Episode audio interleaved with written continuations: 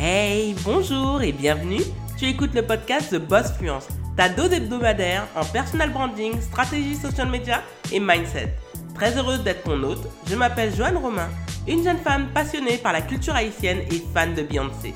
Ancienne fonctionnaire qui a pris le risque de démissionner pour devenir entrepreneur à temps plein, Ma mission est de t'aider à décomplexer ton approche à l'entrepreneuriat et à l'argent tout en te servant du digital pour diversifier tes sources de revenus. Si tu te reconnais dans ce portrait, tu es arrivé au bon endroit. Sois confortablement assise, l'épisode du jour commence maintenant. Bonjour et bienvenue dans ce nouvel épisode de The Boss Fluence. Aujourd'hui, on va parler des 5 étapes à franchir pour bâtir une véritable expertise. Parce que oui, aujourd'hui, de plus en plus, on recherche une expertise bien faite, concise et qui va nous aider à démultiplier nos résultats. Moi, pour ma part, je fais toujours appel à des experts, que ce soit dans le copywriting, dans le montage vidéo ou encore dans le community management parce que l'expertise commence par le même mot qu'excellence. Donc c'est quelque chose qui est hors de nous, que l'on observe et surtout qui résonne en nous. Donc à mes yeux, je préfère largement et faire appel à des experts.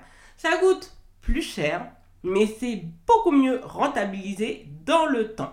Et pour cela, on va justement détailler cet épisode de podcast en 5 points. Pour développer une véritable expertise et surtout d'être reconnu comme expert dans sa niche, il est important de développer sa vision. La vision a toujours un point de départ et un point d'arrivée.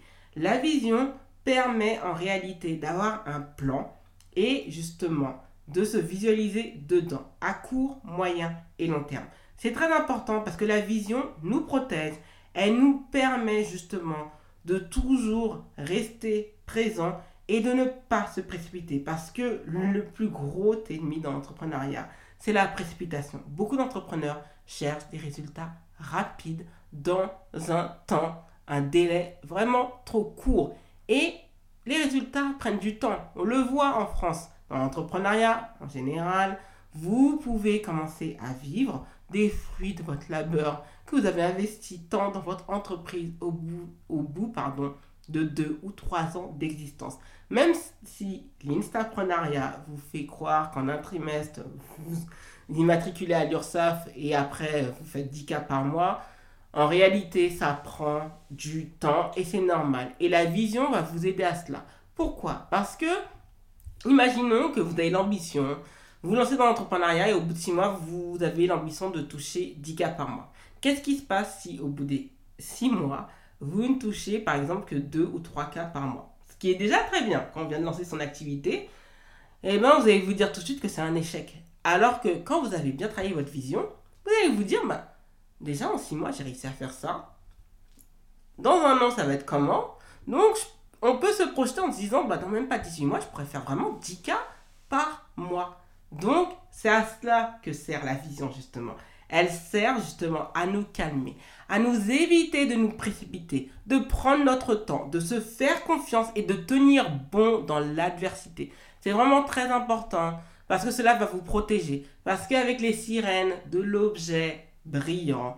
On est beaucoup plus sensible à ce que font les uns et les autres. On se perd, on pense qu'on est nul, on pense qu'on le devrait abandonner, alors que pas du tout.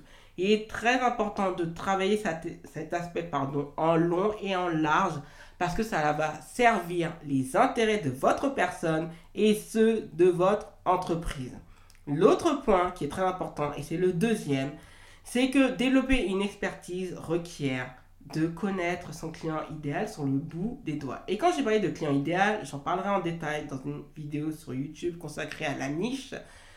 On parle du buyer persona, c'est-à-dire du personnage fictif, ça va être notre client fictif, de l'audience persona qui doit contenir justement notre acheteur fictif et bien sûr d'étudier son client idéal. C'est quelque chose, justement, un point important de mon ancien programme de coaching individuel de groupe Personal Your Brand parce que le branding requiert de connaître parfaitement son client idéal. Quand on connaît son client idéal, on sait comment communiquer. On sait comment percuter sur les besoins, les problématiques, les points de douleur et amener à lui justement des solutions concrètes de manière à ce qu'il nous fasse confiance et qui de lui-même va l'amener à passer à l'action et de solliciter des aides un petit peu plus profondes, des prestations de services, que ce soit de l'accompagnement, que ce soit justement une analyse de consulting par rapport à une problématique qu'il rencontre, etc., etc.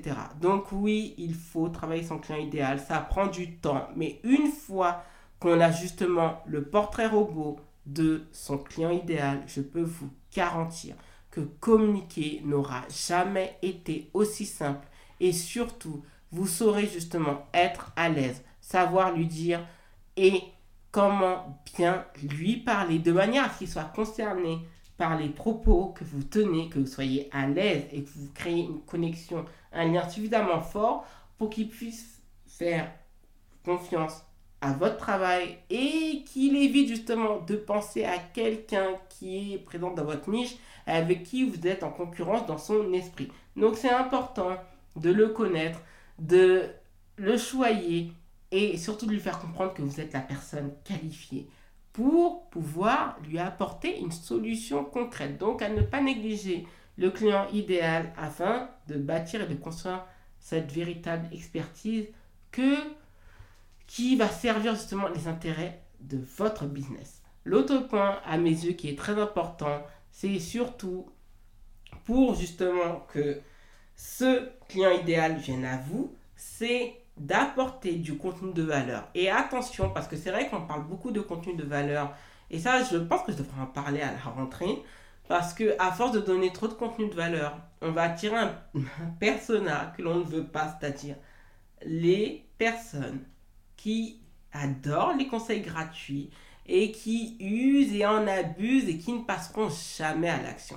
Et justement, le contenu de valeur, c'est vraiment à petite dose. C'est-à-dire que vous allez juste présenter les problèmes, par exemple, que rencontre votre audience, et lui dire là où, par exemple, ça coince, ce qu'il vit en ce moment. Mais pas de lui dire voici comment tu devrais faire. Parce que ça, justement, la technique pour y arriver se paye. Et il ne faut pas avoir honte de payer. Moi, je vois beaucoup trop d'entrepreneurs.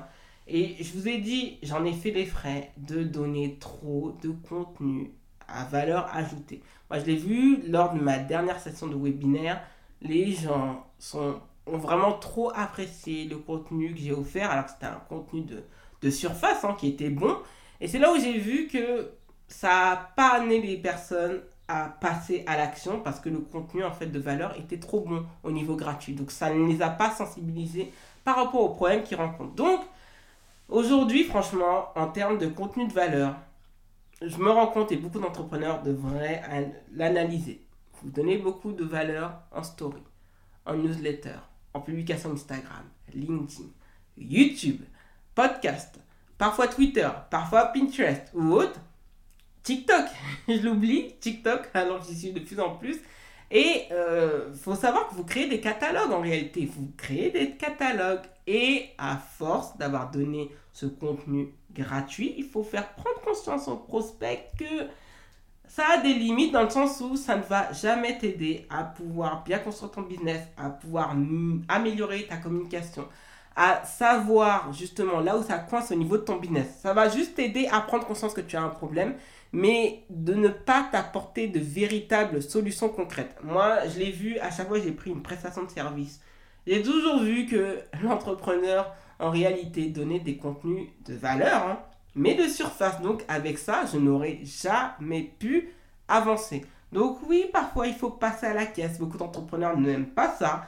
Mais par la suite, quand on n'investit pas dans son business, la punition est juste terrible. Donc, oui, il faut donner du contenu de valeur à bonne dose, mais surtout de manière à ce que ça soit du contenu de surface.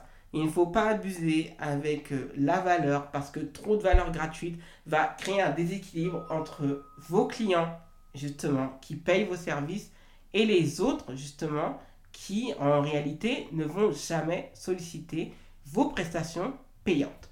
Le quatrième point, et ça c'est important à mes yeux, c'est d'avoir un plan d'action. C'est-à-dire que quand vous développez une véritable expertise, vous devez vous dire aujourd'hui, je suis au niveau débutant, ensuite amateur, ensuite confirmé, ensuite professionnel. Donc, au fur et à mesure que vous allez produire du contenu de manière régulière, vous allez améliorer justement le contenu que vous distribuez, vous allez améliorer justement grâce aux outils en termes de présence, en termes de stratégie, d'automatisation, parce que vous aurez un plan d'action. Donc il est important d'avoir un plan d'action, parce que ce plan d'action va vous aider à l'exécuter à court, moyen et long terme, d'avoir les outils nécessaires pour pouvoir avancer dans la durée et surtout d'avoir cette expertise qui va être reconnue. On sait que vous avez commencé au niveau amateur comme tout le monde, débutant, tout le monde a été débutant.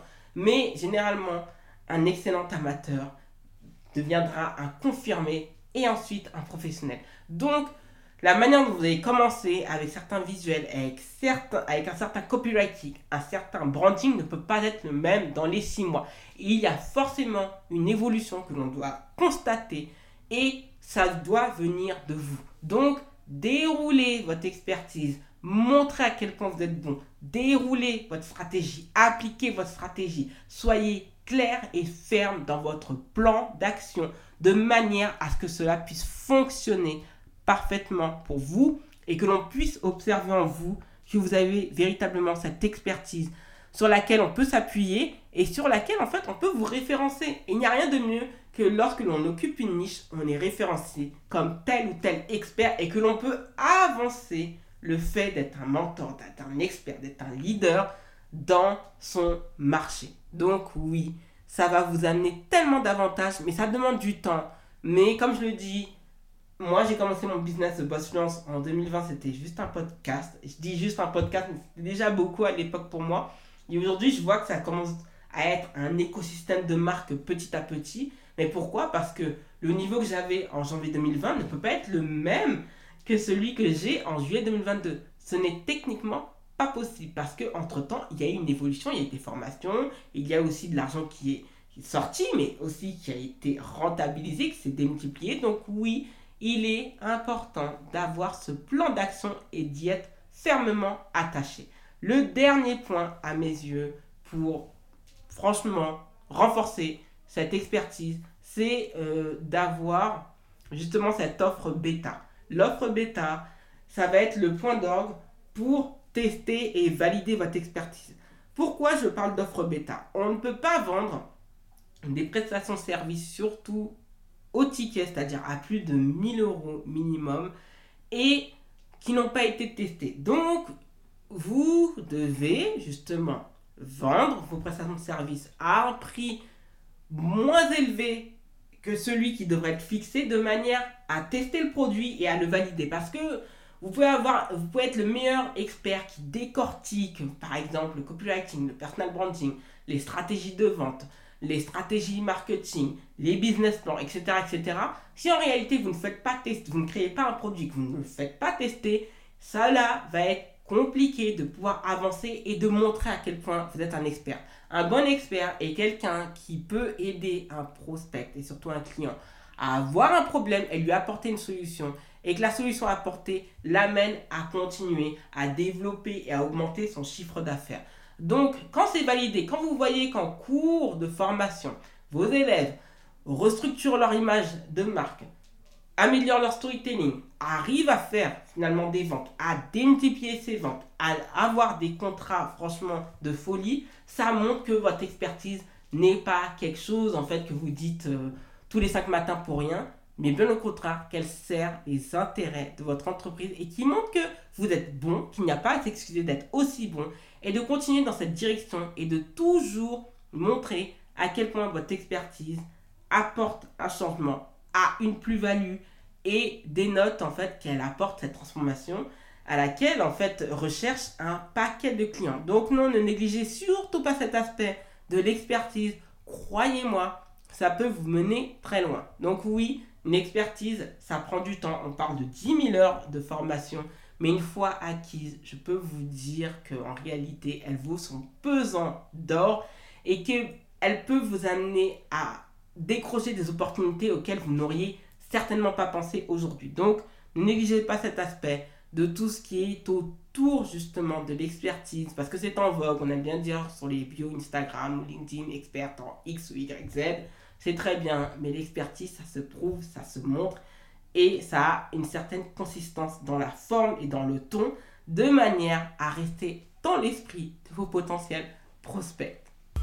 Merci d'avoir écouté le podcast jusqu'au bout. Si tu as apprécié cet épisode, n'hésite pas à t'abonner au podcast et à y laisser un avis 5 étoiles sur Apple Podcast et Spotify. Les ressources du podcast sont disponibles sur thebossfluence.com slash podcast. Retrouve l'actualité du podcast sur Instagram, TikTok, YouTube et Facebook avec l'identifiant TheBossFluence en un seul mot. Prends bien soin de toi et à lundi prochain